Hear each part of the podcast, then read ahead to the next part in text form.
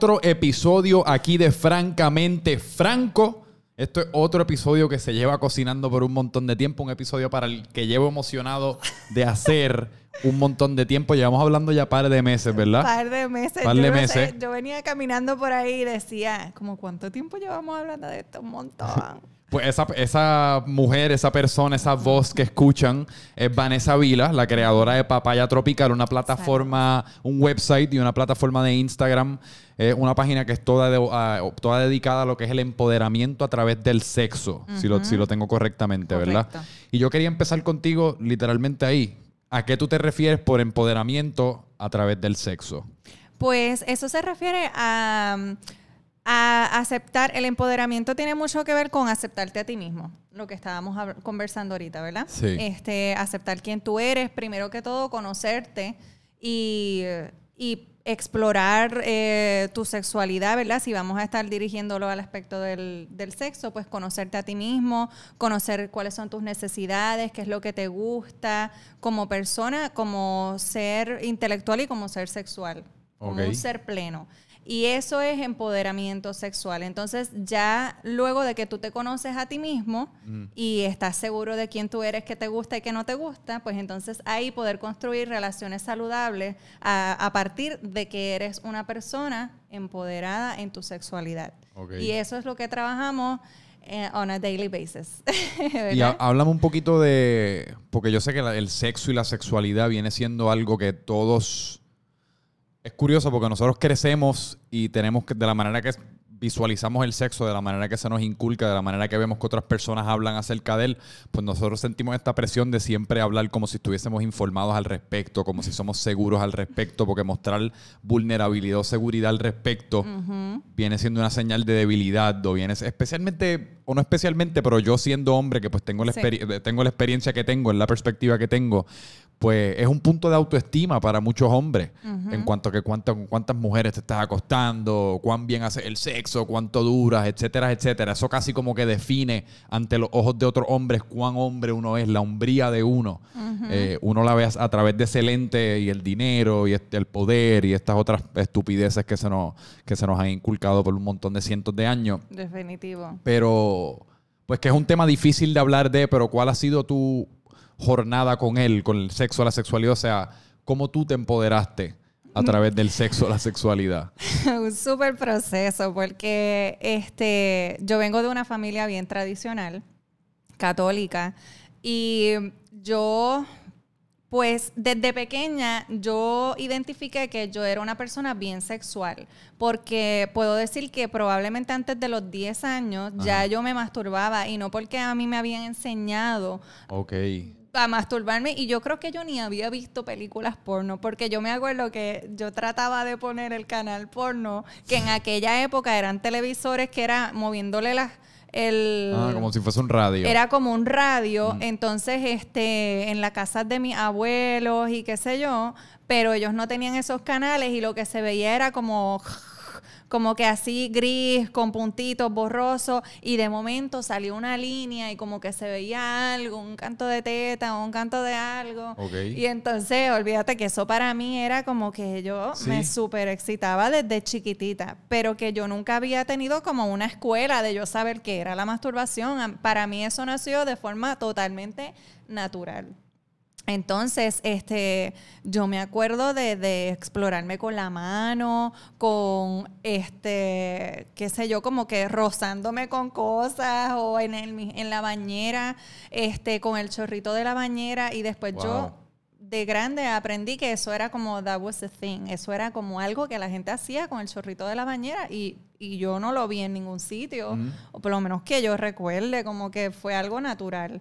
Este, ¿qué pasa? Yo identifico que desde temprana edad pues yo era bien sexual, eh, pero entonces cuando, como nadie hablaba de eso, mis amiguitas no hablaban de eso, en mi casa no se hablaba de eso, Para nada. cero. No era ni bueno ni malo, es que era inexistente. No se hablaba de eso. Qué curioso. Y entonces, este, pues yo empecé por alguna razón, no recuerdo si fue que recibí información directamente de la iglesia o del colegio o de algún lado, o no sé si yo misma me empecé a crear esto en la mente de que yo estaba mal y que había algo físicamente malo o dañado en mí, que porque yo tenía que estar todo el tiempo bellaca. tú sabes. Pero a todas estas, estos eran sentimientos que tú sentías internamente, no que tú estabas dialogándolo con nadie. O sea, que nadie es que te estaba juzgando porque nadie sabía, nadie estaba al tanto de que tú estabas teniendo esta experiencia, estos sentimientos. Incluso yo recuerdo que mi mamá en algunas ocasiones como que casi me coge mm. en el cuarto masturbándome o qué sé yo y nunca me, me dijo nada, nunca hubo información como que nada. Pues entonces, ya después cuando llegó a la intermedia, que ya entre los amiguitos empezamos a hablar de estos temas y ya los nenes se traen las revistas porno y hablan que sí del porno y los nenes eran los que nos daban como que más información a nosotras, a las nenas. Este, porque nosotras, las, las nenas, o por lo menos en el grupo donde yo me crié, vivíamos en un viaje de las películas de Hollywood, donde pensábamos que todo iba a ser así como las comedias románticas. Y... Yo todavía tengo esperanza.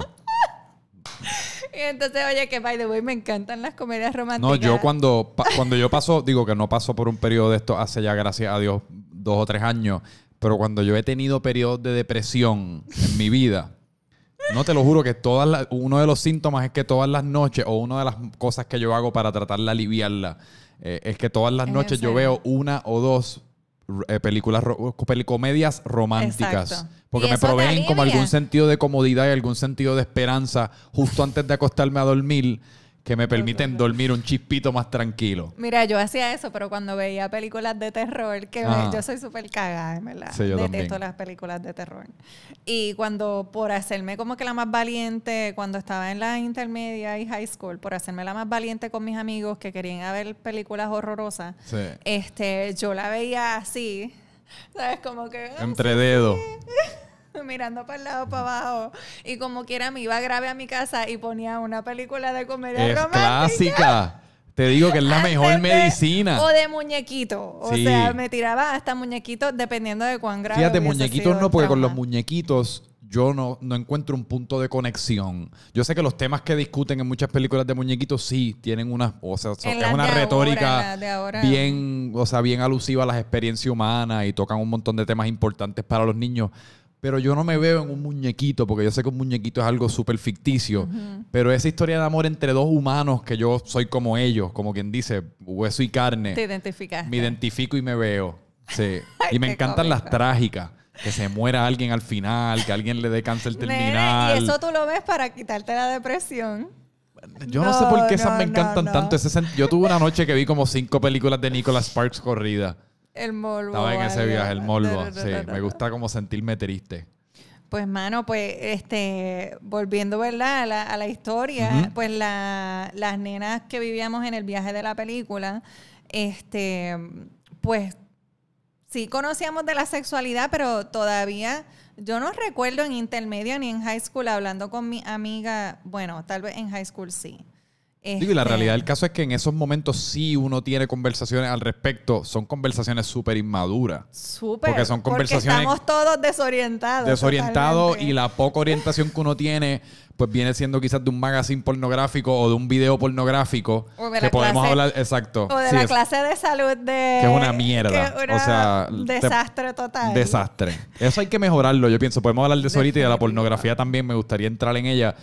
Pero que crean en uno una visión de lo que es el sexo completamente errónea y, falsa y real. Así que uno está teniendo estas conversaciones a esa edad a través de ese lente de la pornografía, que entonces uno está como. Entonces, cuando, vas, cuando vas a tener relaciones sexuales por primera vez, es como que.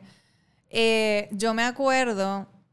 Mi primera vez fue con, con quien era mi mejor amigo en ese momento. Fue como bien.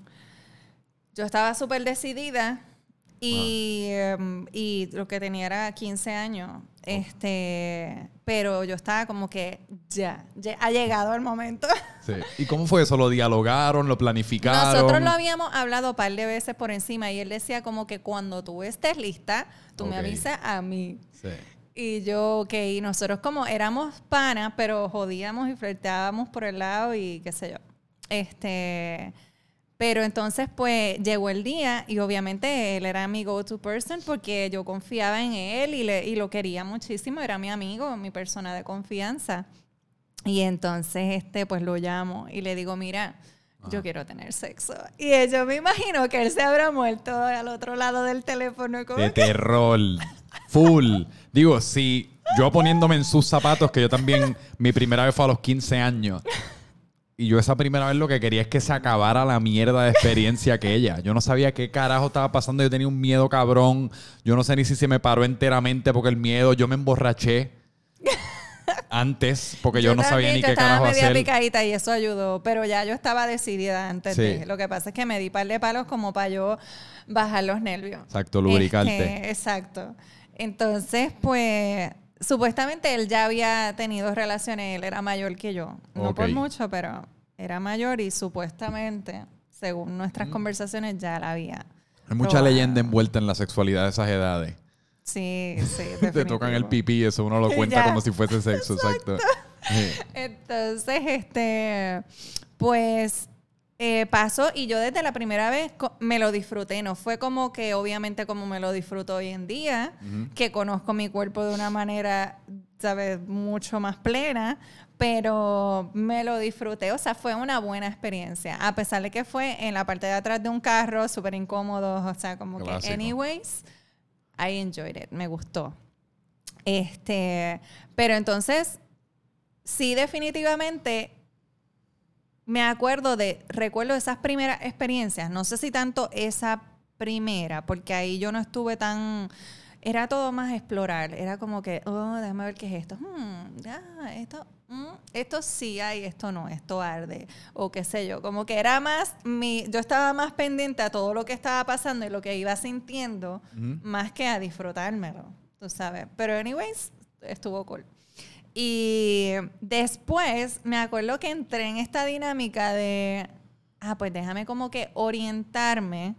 Y ahí venía la Cosmopolitan, y ahí venía este, la pornografía, Eh. y como que los únicos recursos de información que tenía en ese momento. Eh. Y todo, me acuerdo de las próximas veces que tuve relaciones, era como bien teatral, era como un performance. Ah. Olvídate, tú sabes, no estaba para nada dirigido a, a yo sentirlo y disfrutármelo, sino que era más como que darle placer a la otra persona. Sí. Y eso pasa mucho. A mí todavía me pasa. Lo sé, o sea, puede, no puede pasar de adulto. Este, si tú no estás en una relación donde haya como que esta súper confianza, este, donde ya se conocen todo y se conocen como que lo que me gusta, lo que no me gusta, hay una comunicación bien abierta, este, porque puedes estar en una relación y no tener eso, ese, como que esa conexión y esa complicidad de pareja, este, pues pasa, porque a mí me, me pasó en ocasiones cuando estaba soltera. No todo el tiempo, porque ya yo estaba entrando más en un proceso de que no, esto no es para darte placer a ti, esto es para darme placer a mí. Y ta- estamos compartiendo el placer, Sí. básicamente. Tú me, me estás ayudando a yo recibir placer y yo a ti. Sí. Pero como que fui dejando ese teatro a un lado. Eh, en el proceso de cómo empieza a nacer papaya, ya yo lo comencé cuando tenía como 28 años, tengo 33 ahora. Ok. Y eh, pasa porque yo quedé embarazada a los 21 de mi novio de, de que éramos novios desde los 17. Y entonces, este, pues decidimos casarnos, como que Sí. por las razones que, que lo decidimos hacer.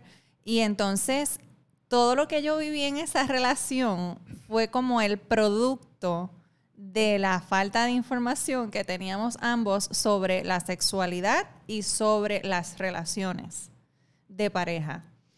Y, y ¿Cómo, cómo que? ¿Cómo a qué te refieres? Porque ¿Cuál sería un ejemplo? para empezar, durante el embarazo no tuvimos sexo porque él pensaba que eso le podía lastimar al bebé Sí. y yo no estaba orientada para nada, o sea, no sabía decirle como que no, eso no es real o qué sé yo. Y pues Según yo tengo em- entendido, eso es uno de los momentos en el cual la mujer puede experimentar el- un mayor placer, ¿no? Sí, dependiendo. En mi caso, o sea, para todas las mujeres es distinto, pero en mi caso recuerdo que los primeros meses me incomodaba y he escuchado que eso puede ser normal. No sé exactamente por qué es que pasa, pero me molestaba la penetración, pero el sexo no es solo penetración. Entonces, este, o sea, el acto sexual puede involucrar otras cosas. Sí. Pero obviamente pues ese no era el conocimiento que yo tenía en ese momento, así que pues me incomodaba y yo no le verbalizaba nada a él, que eso tampoco estaba muy bien porque la comunicación no era abierta, no, no estaba esa honestidad.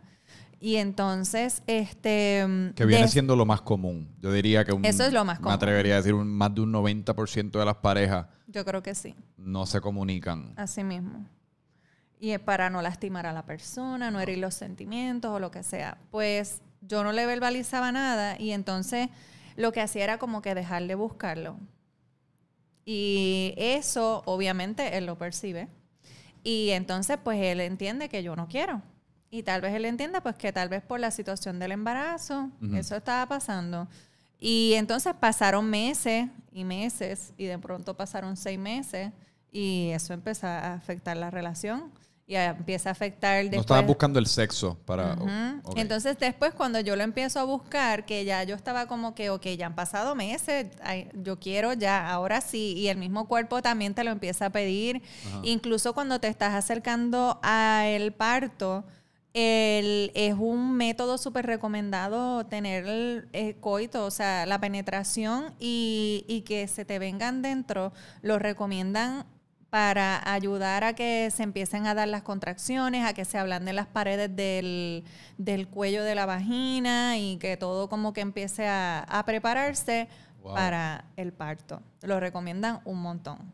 Así que, pues, hay un poquito de información. Pero en ese momento yo no tenía esa información. Anyways, yo cuando empecé a buscarlo, porque ya para mí era como un concern, si yo tenía deseos de sentirme como que yo decía diantre, nosotros ha pasado varios meses y como que yo no quiero que él busque fuera, este, o, y también yo quiero como sentirme deseada y Ujú. sentir placer y, y como te comento siempre había sido una persona bien sexual, así que este empiezo a buscarlo y ahí entonces él no quería porque pensaba que entonces le podía hacer daño al bebé o lo que fuese y pues nada, todo un desastre, mala comunicación, mal edu- educados ambos, este y eso ahí fue como que ya la relación tenía sus issues, no era una relación con un fundamento base, como te digo, no había buena comunicación, era como de estos novios que tú tienes a los 17 años, Sí.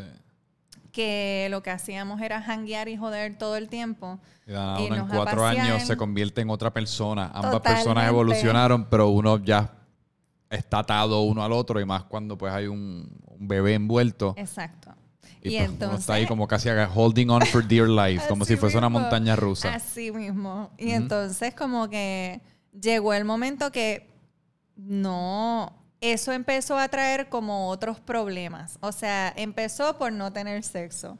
Y eso se fue creando como que esta bola de nieve que empezaba a traer otras consecuencias porque no había comunicación, entonces no éramos honestos, no éramos, Ok. yo no era yo misma con él. Y vamos a, vamos a, a- a pausar un momento en el tema de la comunicación. ¿Qué Ujú. Tú le puedes recomendar a las personas o qué tú has encontrado que te ha funcionado a tener mejor comunicación y qué resultados positivos ha dado en tus relaciones futuras o las relaciones actuales esa mejor comunicación? Bueno, para mí la comunicación es todo.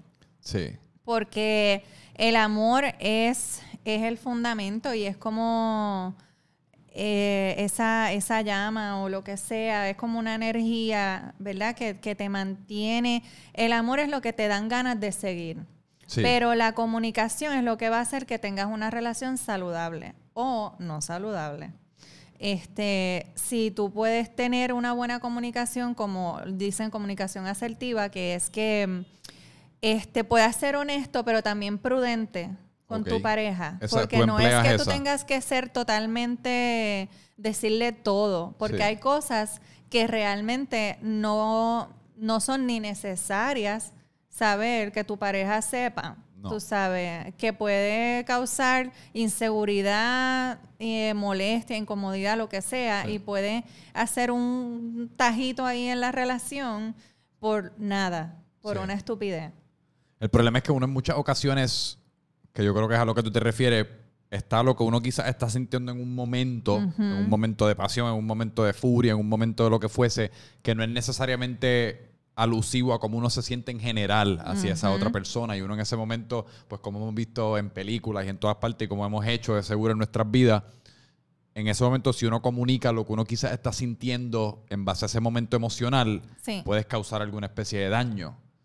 Y quizás no es alusivo de nuevo a cómo uno se siente. Yo creo que uno debe comunicar, más importantemente, las cosas que uno siente un poco más permanente y contundentemente, en calma. Sí, cuando estás en calma, bajo coraje, también de todas formas sale información porque cuando estamos bajo coraje es bien difícil aguantar, ¿verdad? Las emociones y lo que va a salir de ahí, pero pero pues también se puede tener estos acuerdos o estos momentos fuera de la discusión de que mira, eh, cuando yo esté por ejemplo, este, yo tengo unos días que me pongo así cranky o cuando yo tengo hambre, yo me pongo de mal humor y Eh. voy a decir cosas que no necesariamente, tú sabes, hacen sentido. Así que ya como que tu pareja sabe eso y pichea. Hay cositas que se pueden manejar así. Pero pues si sale algo este, y, eh, que, que puede dañar la relación, este, pues definitivamente como que después hablarlo, hablar tranquilamente, como que en calma, para mí eso es lo mejor. Yo a veces me aguanto y no sé si eso sea lo correcto o lo incorrecto. De verdad que conozco diferentes personas que dicen, no, yo digo las cosas cuando las siento al momento porque después o se me olvida o no me sale con la misma intensidad y si estoy molesta, quiero que sepas que estoy molesta. Pero en mi caso, a mí me ha funcionado hablar las cosas cuando después de que me pasó el encabronamiento y entonces ya estoy más, ya reflexioné, ya hasta he hecho un ejercicio de decir, Y formulaste tus pensamientos de cierta Exacto, manera. como que me veo en la persona también y digo, mano, que yo estoy reflejando de mí también en esta situación. Sí. Este, que eso es algo que he aprendido recientemente, como que esta cuestión del espejo, de que lo que te molesta de las otras personas usualmente es algo que tú también haces y que no te gusta de ti, pero no quieres lidiar con eso. Entonces, pues entro en esta dinámica de reflexión y a veces pues al final simple y sencillamente escojo mis batallas y yo digo, ¿para qué puñeta yo voy a perder el tiempo en una discusión que mira, no, yo prefiero hacer el amor y que se joda, tú sabes, si son temas importantes, sí, hay que comunicar las cosas como lo que llamaba una amiga mía los non-negotiables. En la buena comunicación, en la comunicación asertiva, es bien importante tú dejar saber lo que te gusta y lo que no te gusta, lo que no estás dispuesto o dispuesta a tolerar. Tú sabes, estos son como que mis non-negotiables. Y eso va a ir cambiando durante la relación porque a medida que se presentan situaciones, pues, tú sabes, van Sí. cambiando. Pero yo creo que esa es como que la base y el fundamento de, de una relación saludable, de que haya esa apertura para tú poder decirle a la persona como que, mira, sí, yo quiero probar esta cosa o lo que sea, o mira, no, para nada, eso para mí es no. O esto que hiciste, eh, no me parece que está correcto por tal y tal razón, pero te respeto, fue tu decisión, lo, lo quisiste hacer, está bien, pero te comento mi punto de vista o lo que sea. Sin, o sea, sí tiene un juicio, pero sin tratar de convencer a la otra persona del- de, tu opinión o de tu punto. Para mí lo más curioso de la comunicación es que todos le tenemos miedo a quizás comunicar cosas que nos molestan acerca de amistades o acerca de parejas o acerca de colegas o de familiares. Siempre lo vemos como tan aterrador y siempre pensamos, Dios, y si lo coge a mal o y si causo, quiero evitar el conflicto, etcétera, etcétera. Pero siempre llega el momento en el cual, o no siempre llega el momento, pero en el caso de que uno decide comunicarlo y uno tiene esa conversación con la otra persona, mano, es el sentimiento después, si uno la tiene efectivamente y si uno o sea, resuelve lo que uno quería resolver, el sentimiento de después es casi como uno similar al que uno tiene después de tener sexo. O sea, genuinamente porque es, exacto, es un alivio. Y también te das cuenta lo cabrón que es y lo fácil que es. Y en ocasiones que la gente le, te comunica cosas a ti que quizás uno tiene que mejorar, lo estás haciendo para molestar a otra persona, te das cuenta si te lo comunican correctamente, claro que no es algo que te va a dañar la vida ni te va a herir necesariamente y casi como causa en uno una apreciación bien profunda por esa persona que tuvo la confianza de comunicártelo. Y causa en uno esa sensación de que uno quiere llevar ese tipo de comunicación más, o sea, hacerlo más a menudo, pero después no en balde uno vuelve a caer en los malos hábitos y uno vuelve a, por lo menos en mi caso, que yo, yo siempre soy bien cohibido. O sea, yo toda mi vida he sido, yo soy la persona que me molesto y me callo, me estoy furioso, estoy frustrado y me lo, todo me lo aguanto, todo me lo aguanto. Me reflejo, estoy identificada. Y yo espero al momento a que boom, me estalló la bomba, todo se fue a la mierda, o yo hice algo que no debía haber hecho en base a las emociones que estoy sintiendo, etcétera, etcétera. Y después resolver eso está mucho más cabronamente difícil que hubiese sido comunicarse en el momento como pues adultos que uno ve. Definitivo, definitivo. A mí me pasa igual. Este, y eso he luchado mucho para corregirlo. Este, algo que me funcionó eh, fue verbalizarle eso. En el caso de, mi pareja y con mis amistades también, ellos saben que a mí se me hace difícil comunicar si algo me molesta o me incomoda. Este, y entonces me lo sacan pero uno siempre lo comunica con la cara. Con la cara, con la cara, para el que conoce a uno, uno se chotea. También transparente. Y yo creo que uno se chotea, o estudiando mami ahora mismo un segundo, yo creo que uno pone esa cara casi porque tú quieres que la otra persona sepa que uno está frustrado, simplemente no te atreves a verbalizarlo, no quieres iniciar tú el conflicto, pero tú sí quieres que la otra persona lo traiga a la mesa para allá, para tú, ok, vamos a hablar de esto y vamos a resolver esto ahora, pero yo no voy a hacer lo que lo voy a empezar. Voy a poner esta cara, tú me vas a decir qué te pasa, yo te voy a decir no me pasa nada con una voz bien pendeja, te vas a dar cuenta que sí me pasa algo y en algún momento lo vamos a resolver. Pero es como todos son mecanismos de defensa. Eso es un, lo que llaman este, mm, ay, que es como es como passive aggressive, eso es lo que le llaman. ese es el passive aggressive, que, que es como que no te digo lo que me está pasando, pero te estoy torturando con el maltrato emocional, tú sabes. Este, con la manera en que te hablo, o ignorándote, o mirándote mal, o qué sé yo. Exacto. Este, lo cual, eso no funciona. A mí me. Yo fui practicante del passive aggressive por mucho tiempo. y no me funcionó. Incluso eso. Es que a nadie le funciona. Ajá. A nadie le funciona. Ni ni el passive aggressive ni el aggressive. Ni, otro, ni el passive. Yo creo que uno tiene que ir, o sea, seguro de lo que uno quiere comunicar, comunicarlo lo más preciso y concisamente posible, pero comunicarlo no con un tono agresivo, pero sino con un tono contundente en el cual uno, pues mira, esto me molestó, no te estoy insultando, no quiero tampoco faltarte el respeto, pero sí quiero que entiendas el nivel de urgencia que esto carga. Exacto. Eh, y pues hablando de comunicación, me dijiste, empezaste Papaya Tropical a los 28. A los 28. A los 28 años. Y ya a ese punto tú dirías que estabas eh, mucho más educada acerca de todo lo que es el, la sexualidad y las cosas que quizás a los 21 no sabía. Fue, fue el, este...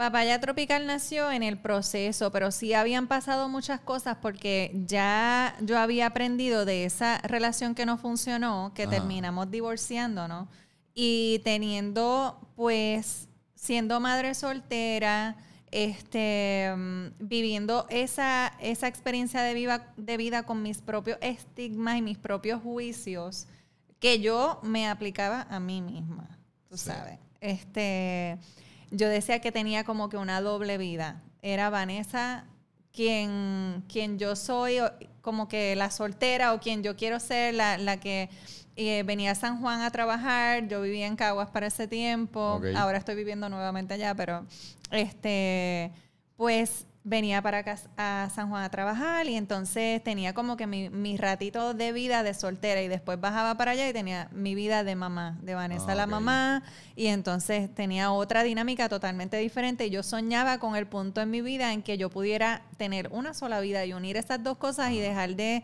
de explicarle como que a las otras personas y a mí misma por qué yo quería seguir jangueando, porque a mí me gustaba beber, porque a mí me gustaba salir con, con hombres y tener sexo o este, qué sé yo, no necesariamente tuve una época que, que estuve más como no quiero una relación, pero después tuve épocas que, que estaba soltera, pero estaba conociendo gente como en miras a que a ver si se desarrollaba en una relación, que ya estaba como que más open.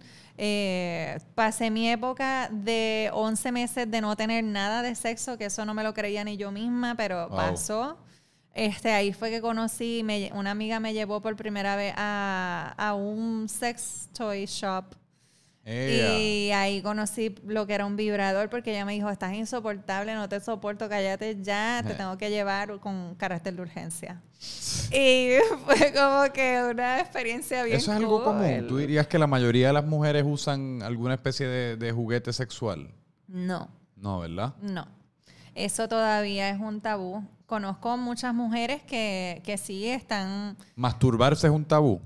¿Tú crees o masturbarse No, no, masturbarse tanto? es algo bien común, bien natural, que si tú lo empiezas a hablar por ahí con mujeres, como que va a ser así, yo lo hago, pero eso no es un tema que sale así, que vaya a salir de ella. No es como un hombre. "Ah, yo me está no dando es una como un hombre casqueta". que ya se, ya se, como que se acepta, se, entiende, es se da como por esperado. sentado. Si no te estás dando una casqueta, eres casi como menos Es como hombre. que, que, what's wrong with Sí. you, tú sabes que, si, que- tiene- si uno literalmente cierra la puerta de su cuarto, ah, ese se está dando una casqueta. Exacto. Ese es como... eh, uno- eso eh, se espera ya. ajá.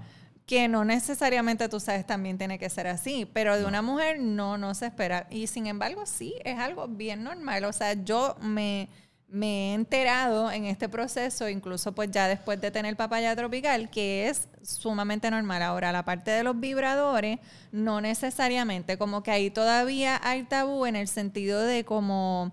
ah, algo que a mí me pasaba y que escucho mucho en otras muchachas y me preguntan mucho en el DM de Papaya Tropical Ok. es como que si eso les puede afectar este algo físicamente o su sensibilidad o si yo decía que como que como yo era tan este qué sé yo sensible pues yo decía que tal vez yo me iba a juquear con eso y iba a ser una adicta a los vibradores y ya no iba a poder como que satisfacerme con un hombre como que en la en el coito verdad en penetración y nada que ver porque cuando lo probé me di cuenta que no es, es, o sea, no se comparan. No tiene No. nada que ver una cosa con la otra.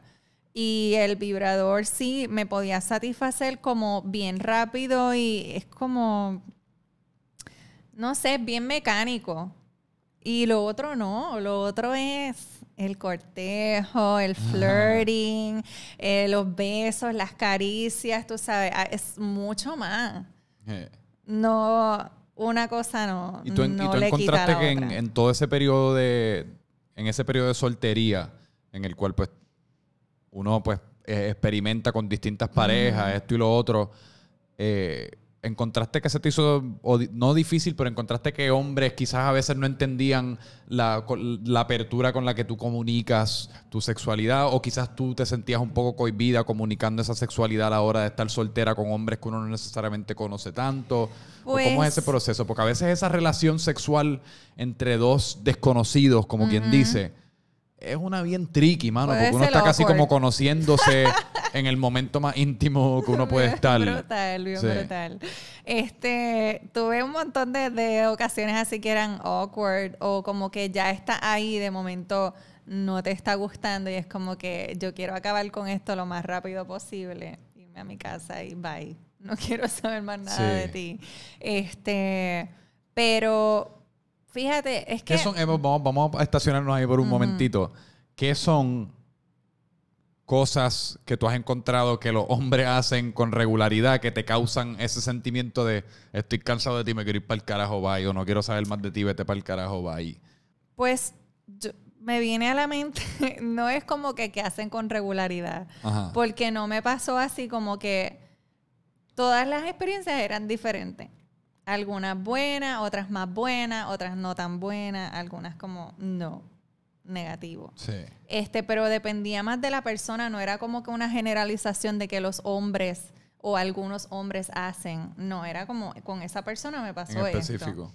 Eh, hubo un muchacho que incluso yo salí con él por un par de tiempo, pero él tenía una mala costumbre y en ese momento yo todavía no, no había empezado papaya tropical y no estaba todavía como tan eh, abierta a verbalizar mi, mi sexualidad o mis deseos o lo que fuese. Y entonces yo me acuerdo que él me daba con el bicho en la cara, así como que... Ah, y yo como, a mí no me gusta esto. Es un nivel de confianza que yo no, yo no he llegado a ese nivel de confianza como para decir, coge una bicho bofeta, eso está al garete. mismo.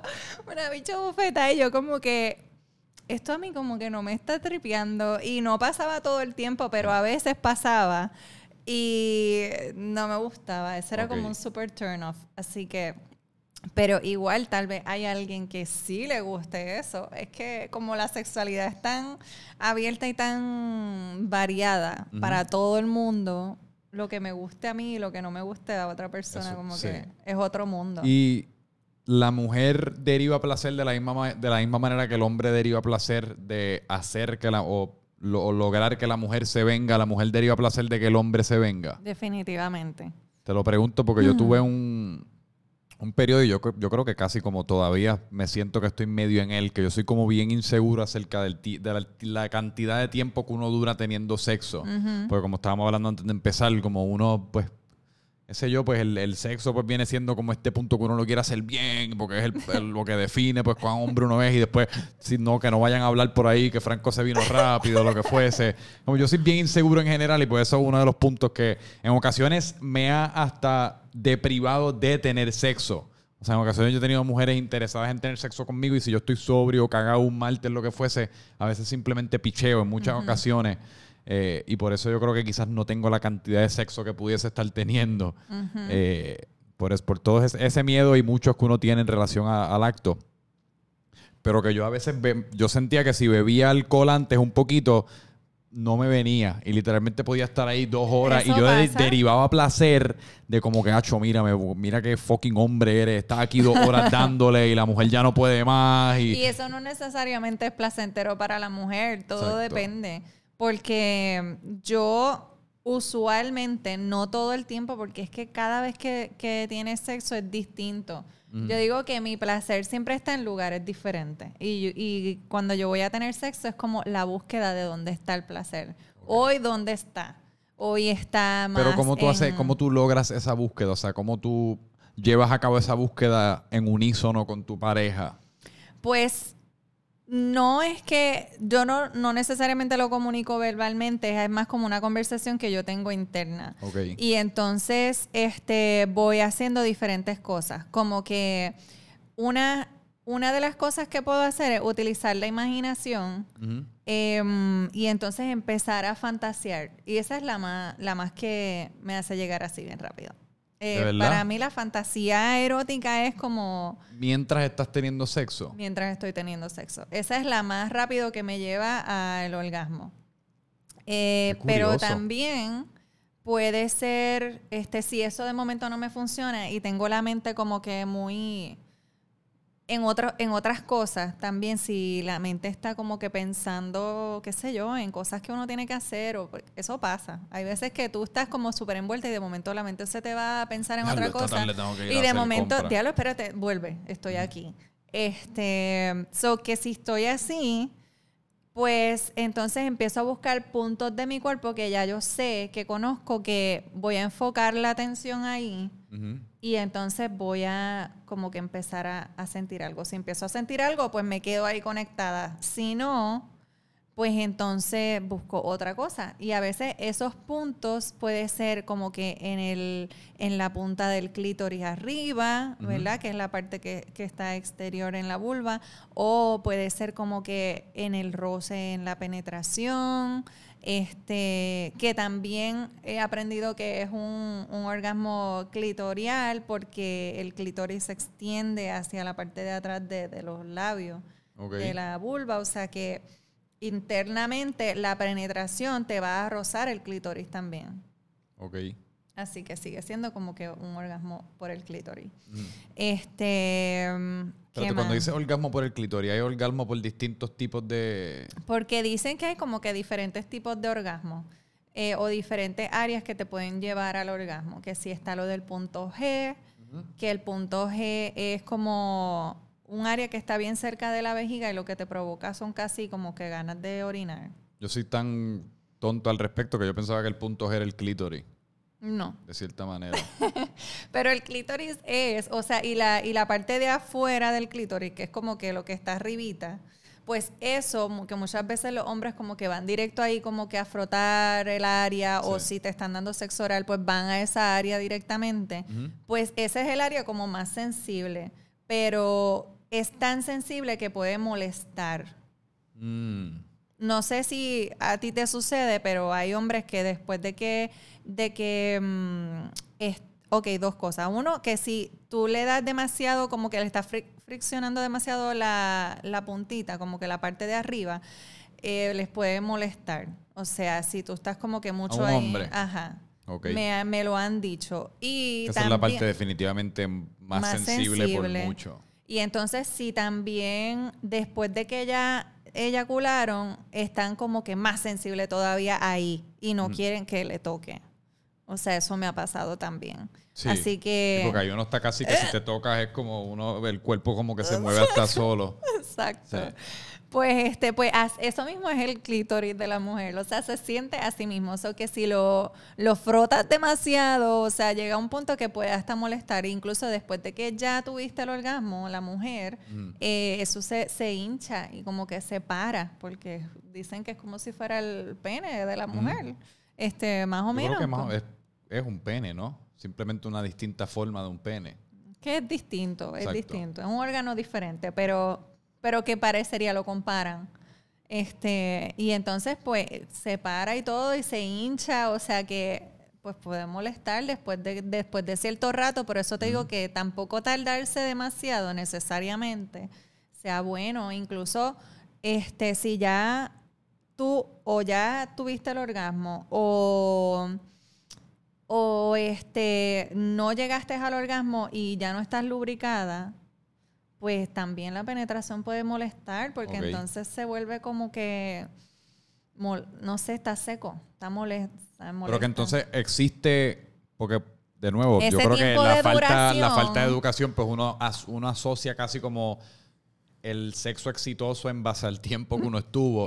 pero para la mujer también entonces existe ese sexo de, por decir, 30 segundos que puede ser como... Claro, puede ser una explosión en 30 segundos. No sé si 30 segundos, pero... Por decirlo, un minuto, dos minutos, Yo creo que sí, para que llegue a ser así rápido, probablemente si ya ella está eh, cocinadita Que eso es lo que quería llegar. ¿Cuán importante tú has... O sea, cuán, importante tú crees que es el, lo que le llaman el foreplay? Esencial. ¿Verdad? Porque en muchas ocasiones ya el ánimo con el que uno entre a esa penetración o a ese acto sexual, básicamente es como, es como todo, un deporte o lo que fuese, cuán caliente uno está antes, es como uno va, uno va a jugar. Exacto. Y en el ánimo que uno esté. Definitivo. ¿Y qué, qué, tú, qué, tú, qué estrategias, si alguna, tú has detectado que, que me pudiese recomendar o pudiese recomendar a mujeres o hombres de ese foreplay que funcionan? Este, bueno, eh, es que en verdad no sé. yo creo que lo, lo, básico, este, obviamente tocar el área. Cada persona pues va a tener como que unas áreas o unas maneras que le gusta que la toquen. Eh, lo puedes verbalizar o si ya tu pareja conoce cómo, cómo tú reaccionas a cierto este eh, como tacto, ¿verdad? Y a ciertas movidas que hace, pues a veces la pareja ya sabe y si no, a veces pues también es bueno y uno no es pendejo, uno, uno lee lo que es el lenguaje corporal y uno, a menos de que seas como un estúpido o un, tú sabes si la persona está o que la persona o no. es tremendo actor o actriz, Sí, pero, ya es- estamos partiendo de la premisa de que ya estamos hablando con gente que quiere librarse del teatro, Sí. de, de la sexualidad No, y la la- la quiere es que simplemente es- disfrutarlo. Y la gente no es tan buen actor o actriz, al fin y al cabo. O sea, si uno más o menos, si uno se toma cinco segundos para leer la situación. ¿Tú has visto el show en Netflix, en Netflix que se llama Sex Education? Eh, sí. Lo Ese estoy es viendo de- ahora, el el, de británico. nene. El- ajá, el nene, exacto. que yo lo empecé esta semana por alguna razón y estoy... Está súper Está cool. súper bueno. Pero que cuando mencionas lo de teatro me recuerda una escena de una muchacha que... Se me olvida su nombre, pero que ella La que tenía las tetas grandes que ella... Tiene como los dientes ella grandes. actuaba. Actuaba un montón full. teatro, teatro y tenía un montón de sexo y en un momento el nene le pregunta como, pero ¿Qué a ti ¿qué te es lo que te gusta a ti? Ella no tenía ni idea, porque lo que le gustaba a ella era Y allá ella pensaba el que ese teatro daba placer. Exacto. Eso estuvo súper cool. Sí, pero eh, de nuevo, volviendo a lo de la pornografía, es que eso es lo que uno ve en la pornografía. Uno asume que el, el comunicar ese placer es gritar, o sea, y, to- y todas estas mierdas y tirar la cara para atrás, que sí, y pues todo está el mundo cool. tiene su forma. Hay gente que le gusta hacer sonidos, gritar. Hay gente que no. Hay gente Uh, que esa es otra buena se pregunta. va como que en su viaje y está concentrado y... ¿Te gusta ah, en tu experiencia, y para usar tu experiencia para generalizar eh, hacia la experiencia de la mujer, ¿te gusta que el hombre se comunique verbalmente? Como que te hable durante, mientras el acto, como esto me gusta, bebé, o algo así, por decirle una línea no bien mucho. estúpida. ¿Verdad? Puede es que haber- yo me quedo puede mudo porque yo una me siento bien. comunicación leve. Incluso, o sea, para mí es, mm, no sé, como que... Yo no te lo pregunto yo no porque soy yo me quedo del mudo. dirty talk. No Ajá. sé si hay gente que vela que sí le tripe, me imagino que sí, pero yo no soy tanto del dirty talk. A mí me da gracia el dirty talk. Sí. Incluso como que cuando yo hago roleplaying y estas cosas, a mí me encanta hacer roleplaying porque un tripeo, porque es como un juego, me lo disfruto. O Y sea, eso me no te río y saca- me divierto. Pero eso no pero te saca de lo sexual. Es que es como... Porque yo me empiezo a sentir como weird si estamos como, ah, como tú dices, dirty talking.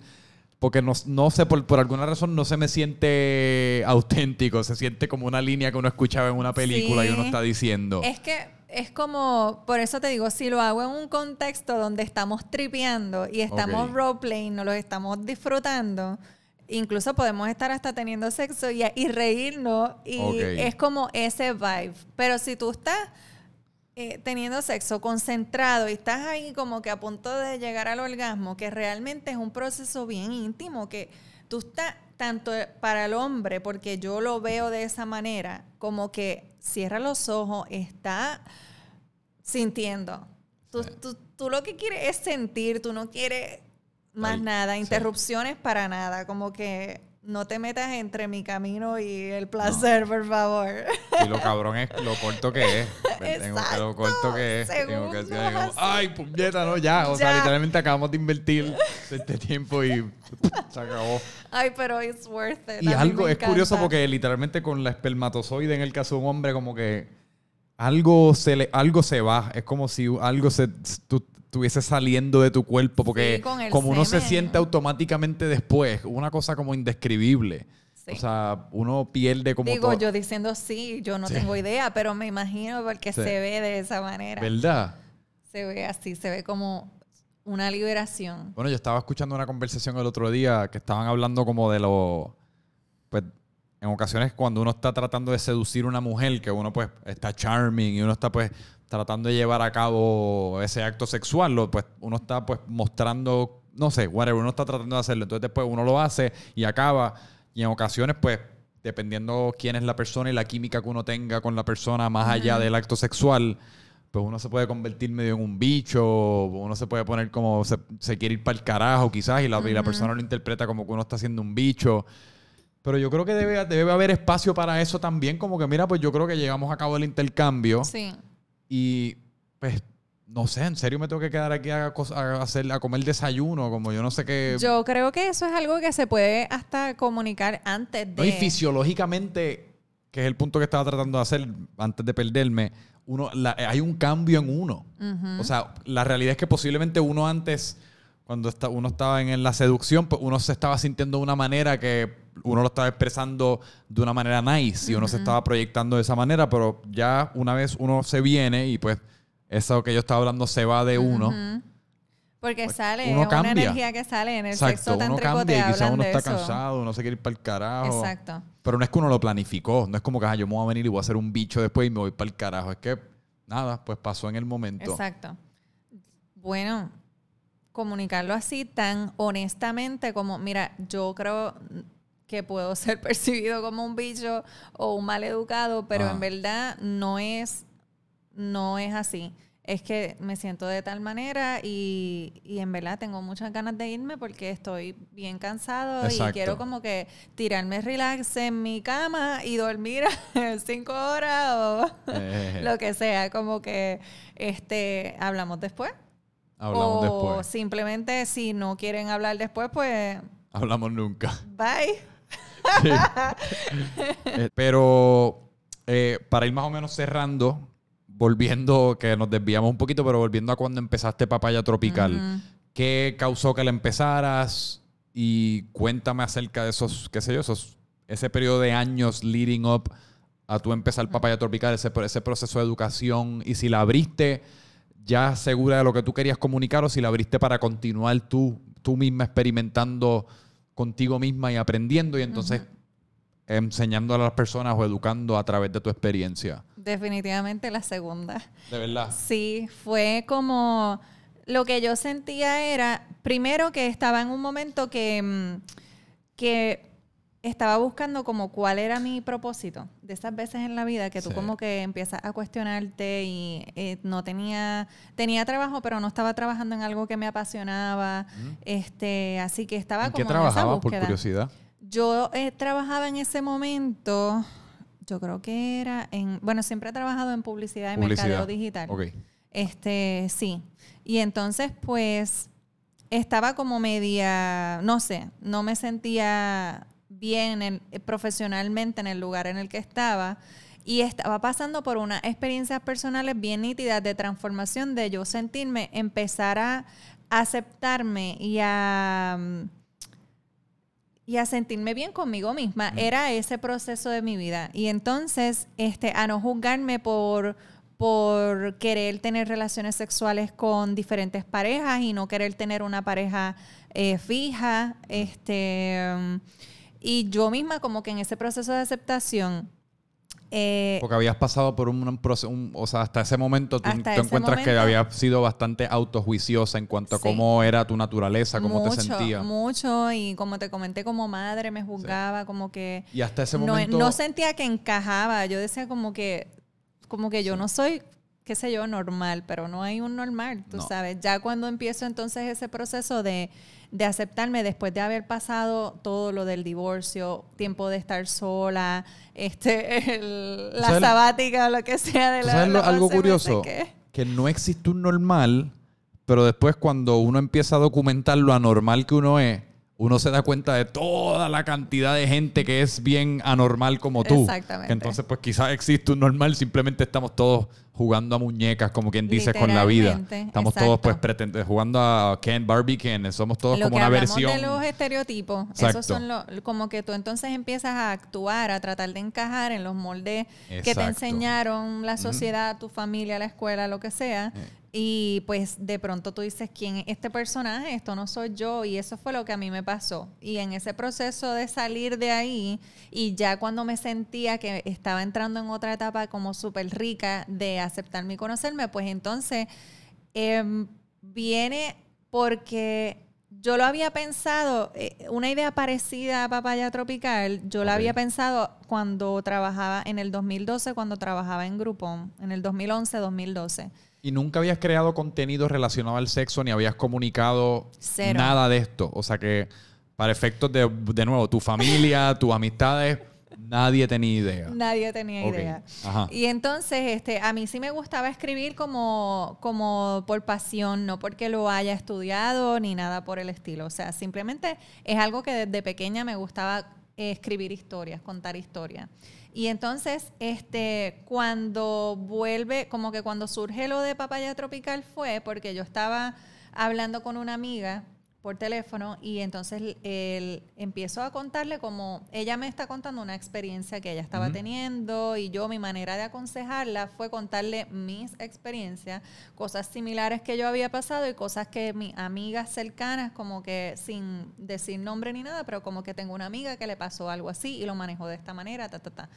Y contándole esas historias es que ella me dice como que, mano, tú deberías de contar esto porque o sea, ahora yo me siento súper relajada, me siento que no estoy sola, que no soy la única que le pasan estas cosas y, simplemente como que ese apoyo, me, ella me dijo, tú deberías de tener una página web donde tú pongas estas historias. Y así es que sale Papaya Tropical. Y, háblame de ese primer post, o sea, esa primera vez que tú estás casi saliendo del, closet de, una de, alguna manera. Sí. Y está... Y lo hiciste Papaya Tropical y en el, desde el principio era Vanessa Vila o eso estaba como, era un papaya oculto.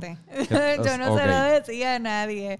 O sea, digo, que no había salido todavía del closet, como quien dice. Exacto. Mis amistades cercanas sí lo sabían, pero yo para lo mismo, para protegerme del, que dirán y de la familia y qué sé yo, pues yo no quería, incluso profesionalmente, como que yo también tenía esos tabúes y, y no, en ese aspecto no, yo misma no me aceptaba.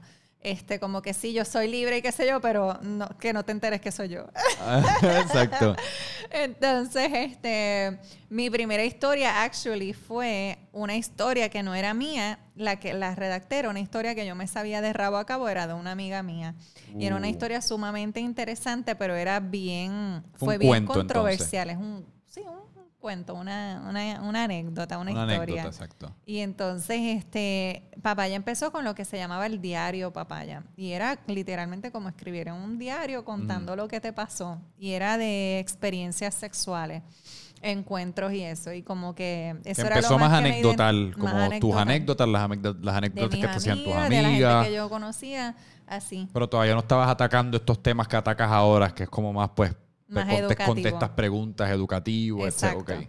Pues entonces, este, yo al principio lo que quería era como, como servir de apoyo a otras personas para que, número uno, abrir la comunicación sobre el tema del sexo, ya que yo no había tenido comunicación en mi vida sobre eso y había tropezado y tropezado y tropezado a consecuencia de y segundo, este, pues como que normalizar el tema y que la gente lo pudiera leer y eso mismo que como que, ay, mira, a mí me ha pasado eso, pues no estoy sola, no soy la única, como que no estoy loca o no, no solamente a mí me pasan esas cosas. O hasta para los muchachos, como que los hombres que lo pudieran leer y entendieran mejor que las mujeres y los hombres no somos tan distintos. Para nada. Tú sabes, tenemos las mismas necesidades, sí hay unas, unos factores que nos hacen diferentes especialmente en lo físico, pero y hormonalmente y eso, pero pero más allá. Pero la exploración sexual viene siendo una o sea, cuando estabas comentando al principio acerca de pues diablo, de a los 10 años descubrí que era un ser sexual y me empecé a,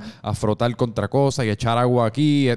Y yo, puñetas, esas son todas las cosas que yo hacía también. Exacto. Como hombre, o sea, yo nunca me olvidé yo de chamaco fucking casi como perreándole al gabinete. Porque el gabinete yo una vez estaba fregando de chamaquito y descubrí, espérate. ¿Eh? Aquí como que me dio una cosquilla. y si yo me muevo para acá y me muevo para acá, me dio como otra cosquilla. Y uno, tacho, se da uno cualquier cosa que te cause esa cosquillita, uno la persigue. bien brutal. Con el vigor casi como si fuese el, el sexo más cabrón de la vida de uno. Así mismo. Bueno, a esa edad Solamente no, todavía no pasa. Lo que pasa es que ahora tenemos un poco más de control. Exacto. Este... Yo venía pensando ahorita que en realidad es, bien curioso quién uno es en la intimidad de la soledad. y si las personas conocieran esa parte de nosotros, estaría curioso cómo pensaran acerca de nosotros, pero esas personas también lo hacen, o su versión de lo que sea que nosotros hacemos, ellos llevan a cabo su versión. Lo mismo. Exacto. Todos lo tenemos. Porque la soledad en realidad acaba siendo la mayor versión de la libertad. O sea, en la soledad literalmente no hay nadie que te esté juzgando, así que tú puedes bajar todas tus defensas. Sí. Y comportarte como te quieres comportar. Por eso es que yo creo que las redes sociales han, han creado como todos estos personajes que lo que hacen es quejarse o expresar su sexualidad o expresarse políticamente cuando quizás en sus vidas verdaderas, entre comillas, no lo hacen, porque provee ese, como ese, ese elemento de defensa. Sí, definitivamente. Es como que ser no, no está siendo realmente íntimo. No. No está yendo a tu intimidad de verdad. Es como que poner una. ¿Cómo una tú te sientes máscara. acerca de todo esto? Acerca de todo lo que es como, como que el sexting, el flirting a través de los DMs, como que yo lo he visto y yo participo de gran medida. Cuando te estaba hablando ahorita que en muchas ocasiones flirteo y después me cago al final y no, y no hago nada al respecto, lo que fuese. Y estoy, yo estoy seguro que como yo hay un montón que están en, en- en han tenido situaciones eh, similares que gran parte de la recompensa que uno recibe después de llevar a cabo un acto sexual, ese sentimiento de como que diablo, ese sentimiento de intimidad, ese sentimiento de conexión, pues ahora está casi como siendo reemplazado por esa conexión que uno siente por el Instagram o por el Tinder o por el Bumble o por cualquier otra o por cualquier otra aplicación eh, que el mero hecho de tú enviarle a alguien a una muchacha un fueguito y que la muchacha te envía para atrás unos ojitos de corazón ya es casi como de alguna manera conectaste. O sea no viene siendo lo mismo pero de alguna manera como que reemplazó ese posible sentimiento que uno siente durante el sexo. ¿cómo tú te sientes acerca de ese fenómeno? Bueno, yo lo he hecho también y a De mí me emociona igual. Es como que, y yo me tiro el, el sexting, fueguito. el fueguito y, y la, y la foto y la cosa, siempre Eh. como que anónimo o lo que sea, pero, sí, sí, sí. pero eso es un tripeo. Para mí eso es como ir calentando. Para entonces ya cuando tú ves a esa persona, olvídate que ya estás ready. Eso es como un foreplay. Pero a mí me pasa mucho que por el, por el texteo, por el sexteo, me tengo mucha más confianza y después a la hora de vernos en persona como que me cago un poquito y qué hago y no, espérate, no, lo sobrepienso, que, que como ah, que pues me- ya me- ahí tienes que bregar tú como Sí, que con tu, conmigo. con tu mente. Yo tengo que- Porque eso es tu mente Yo ahí necesito como el- atacándote. en la cosita esa Y que tú no sabes para cambiar los canales. po- no necesariamente es que te tienes que dar un palo para sentirte más. Eso, eso es algo que tú vas a bregar contigo internamente como que, ok, déjame soltar esta cagadera. Déjame ya. soltar esta cagadera. Y la voy a pasar bien, que es lo, que, lo peor que puede pasar, que ya que no me gusta y me voy para mi casa y se acabó ahí. Me gusta. Y háblame entonces para, para acabar, la, cuando la primera vez entonces que sí full sales del closet y tu familia se entera, todo el mundo se entera, ¿cómo fue ese momento? Bueno, ¿Cuál fue la reacción? Este, mi mamá estaba histérica. Porque ella como que, ¿qué es eso que tú estás haciendo por San Juan? Como que mi hija está depravada, se está prostituyendo o algo así. Yo no Ah. sé qué era lo que ella tenía en su mente. Este, y, y cuando, o sea, como que mis tíos y eso, las familias cercanas se enteraron, ellos no entendían para nada y era como que, ¿qué es eso? Eso no es de Dios. Este, tú sabes, no lo aceptaban para nada. Pero pues yo con calma y un poco de vergüenza también, porque en ese momento para mí yo no quería que ellos se enteraran así, pero pues ¿Y así cómo, pasó. cómo que así? ¿Cómo, cómo fue que ocurrió? Porque fueron como que este deduciendo es que se dice, Ah. como que atando una cosa con la Atando otra. cabos. Exacto. Ok. Y entonces pues sacaron sus propias conclusiones y, y, pues en ese aspecto de que, de que yo era la que lo manejaba y yo era la que escribía y que sí muchas de esas historias eran mías, pues era cierto. Sí. Entonces, pues yo ahí como que cuando hablé precisamente con mi mamá, eh, le expliqué, y me acuerdo que mi tía una vez me dijo, explícame qué es eso de papaya tropical. Y yo como que le, les, entonces les hablé de lo como yo lo veía a un futuro. Lo que yo quería o lo que yo visualizaba crear con esto, que era para el objetivo como que para ayudar, para educar y para realmente hacer un cambio significativo en la sociedad y que no me limitaba solamente a Puerto Rico, sino que era algo que yo veía que podía llegar más lejos. Y así es. Eh, tanto así que actualmente te cuento que esto es eh, noticia reciente O cuéntame. que nos llegó una invitación para Ah. asistir a un foro de la UNESCO, de las Naciones Unidas en Turquía, No joda. para presentar allí, eh, hablar sobre la educación sexual a través de plataformas digitales. Así que voy para Turquía en Esas febrero. son las grandes, o sea, yo no sé ni si las grandes ligas le hace justicia. Las Naciones Unidas es casi como lo que gobierna el mundo. Yo, o sea, cuando a mí me llegó esta noticia, gracias. Cuando a mí me llegó la noticia, o sea, yo lloré, yo brinqué, yo llamé a mi novio que está ahora mismo en Alemania trabajando por allá y yo como que, no. Wow. O sea, súper feliz y, y viene de, de muchos sacrificios, de Ajá. muchos años de lo que estábamos hablando, de ser un proyecto que al trabajar el tema de la sexualidad es difícil eh, recibir financiamiento porque no se entiende, es co- sigue siendo un tabú, entonces eh, si vamos... no, lo que estábamos hablando es que Puerto Rico como, como país es un país bien conservador. Exactamente. Aunque que, que es la, cu- la curiosidad que yo siempre he encontrado, que el que lo mire de lejos, pues nos ve aquí bebiendo ron todo el tiempo, bailando salsa íntimamente con los sombreritos, reggaetón, chichichijá, el la reggaetón, perreo, y pues la playa, lo- las mujeres en bikini, los hombres, uh, boom, bim, Y bam. mucha conducta del, del sexo vende. Porque en los programas de televisión local y todo Exacto. es como que, hello, no te duermas. Yo crecí, Pero- yo crecí con no te duermas. Pero cuando uno vive dentro de Puerto Rico y uno en verdad estudia la cultura y las personas que viven dentro de ella, súper conservadora, súper re- religiosa hasta cierto punto. Sí, Sí.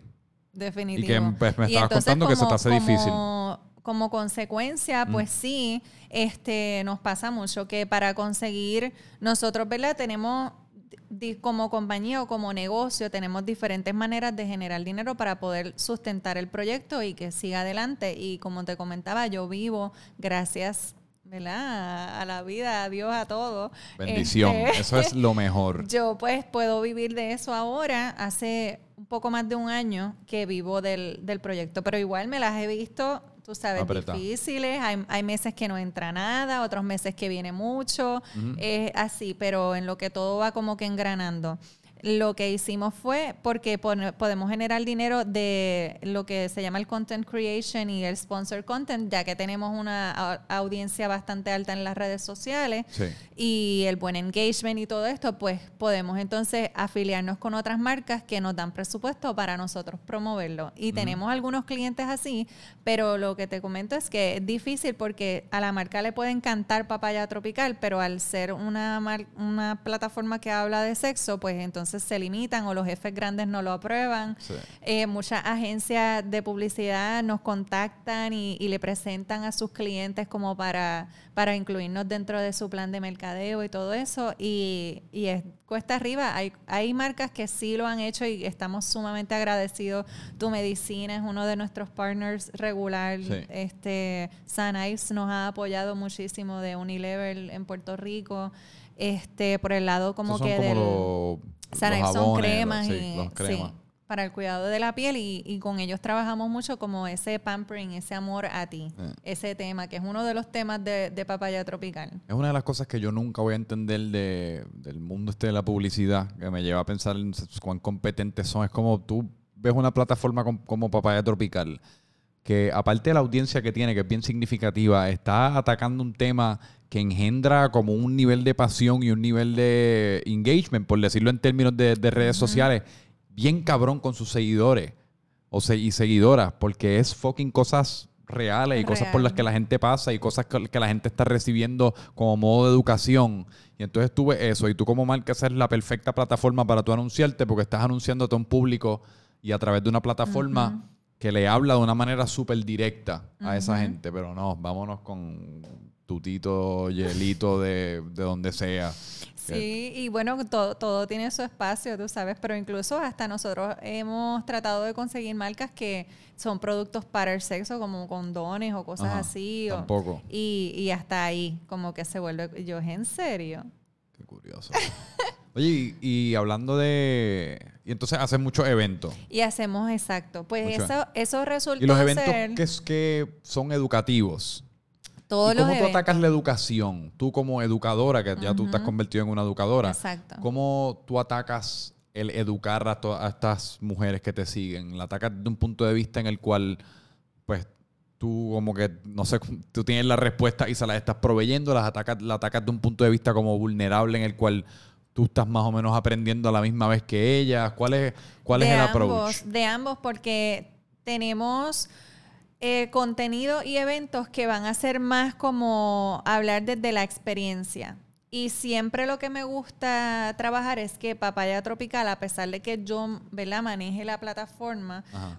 en colaboración también con otras personas, pero mm, Papaya Tropical no soy yo, sino que somos todas. Todo el mundo es Papaya Tropical. O sea, eh, a mí me gusta siempre tener diferentes recursos, personas, por ejemplo, en los conversatorios que estamos, empezamos este año a hacer conversatorios una vez al mes. Ok. Este, y entonces, para trabajar diferentes temas con el propósito de normalizar la sexualidad. Eso es que básicamente llevamos el contenido que se habla en las redes sociales y en el website, en la Mm. página, en el blog, pues este lo llevamos a un contexto físico, Ok. eh, un espacio donde van a ir profesionales en ese tema o personas que tengan experiencia en el tema a conversar sobre eso.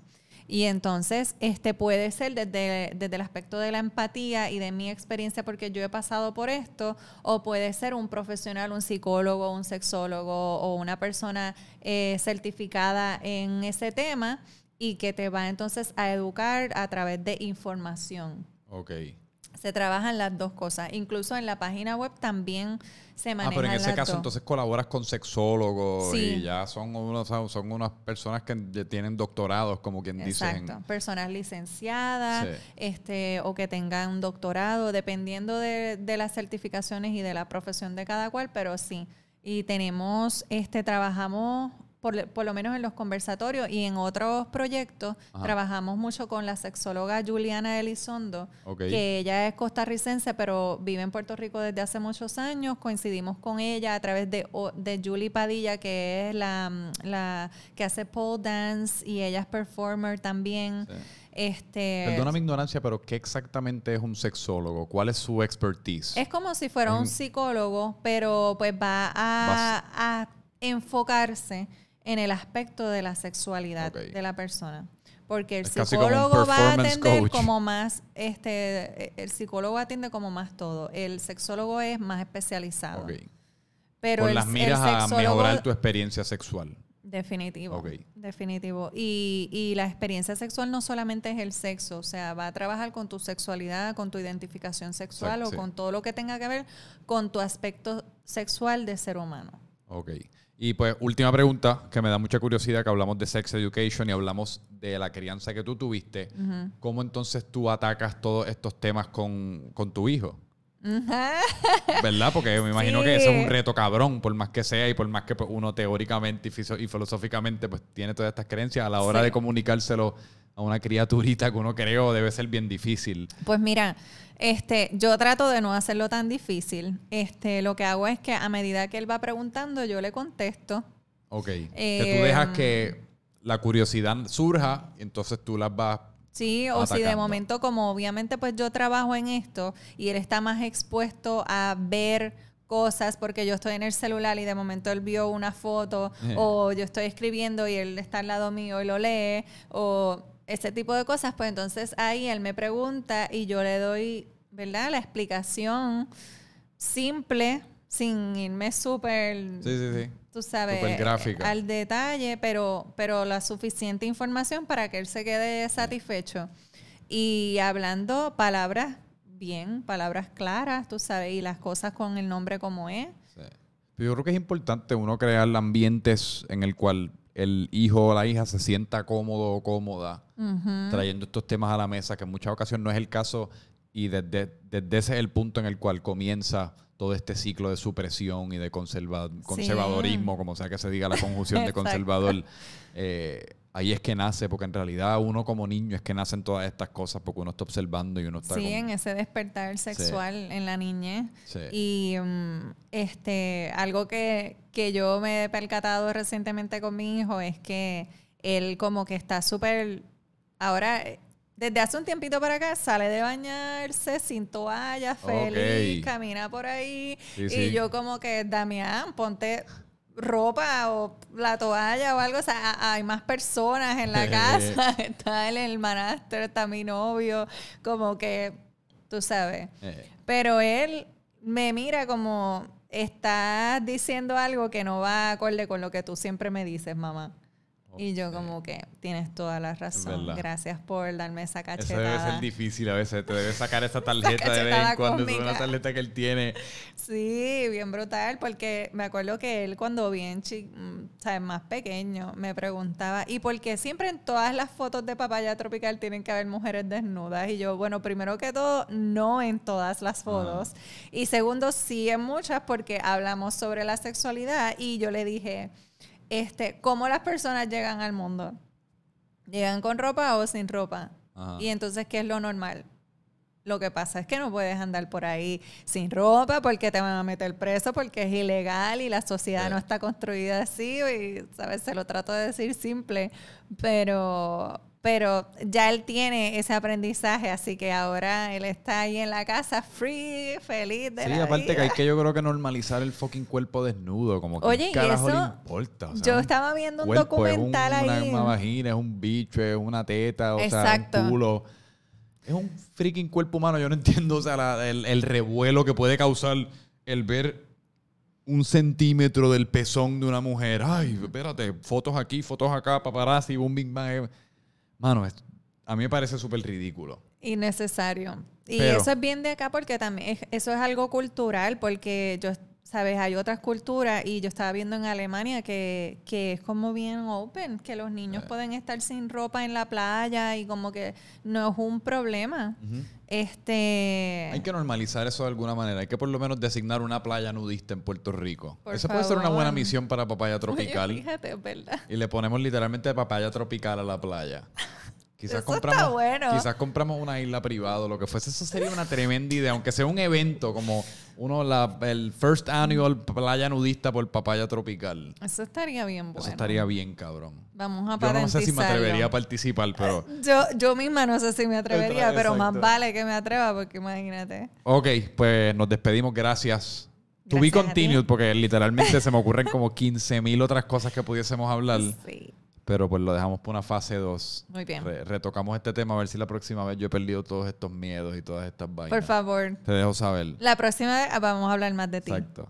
Pero pues, pues gracias. Si quieres habla acerca de tus- tus páginas, tu website, tus eventos, todo eso.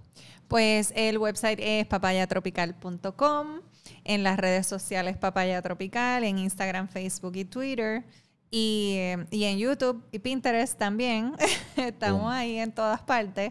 Este, y de los eventos, el próximo evento que tenemos en calendario es el fin de, el sábado 21 de diciembre. Ya que mismo. no sé si esto vaya a Esto estar. sale la semana que viene. Hoy estamos aquí como a 12, 13. Pues, Sí, exacto. Es el sale este antes. sábado no, el otro. Pues sale antes. Pues entonces el 21 de diciembre, Noche de Brujas, que es un Uh. evento holístico, va a estar bien nítido, vamos a tener charlas educativas sobre ciclicidad femenina, sobre herbología, sobre astrología. Eh, y entonces es una celebración del solsticio y el último ciclo lunar, que también eso es como que otro aspecto que nosotros trabajamos en Papaya Tropical, lo que es como la, la mujer salvaje o Ajá. la conexión de la mujer con la tierra y la luna, como que ir a esa, a esa base. Super cool. Pues me encanta. Pues sábado 21 Sábado 21 Vaya en Dos Aguas. Eh, La información está en, en las redes. en las redes. Exacto. Sí. Y busquen las redes porque de verdad que está súper cool. Todo está Sí. súper, súper gufiado el contenido. Y nada, a mí me puedes conseguir como Franco Micheo. Esto fue otro exitoso episodio de Francamente Franco. Y pues los vemos la próxima vez. Gracias.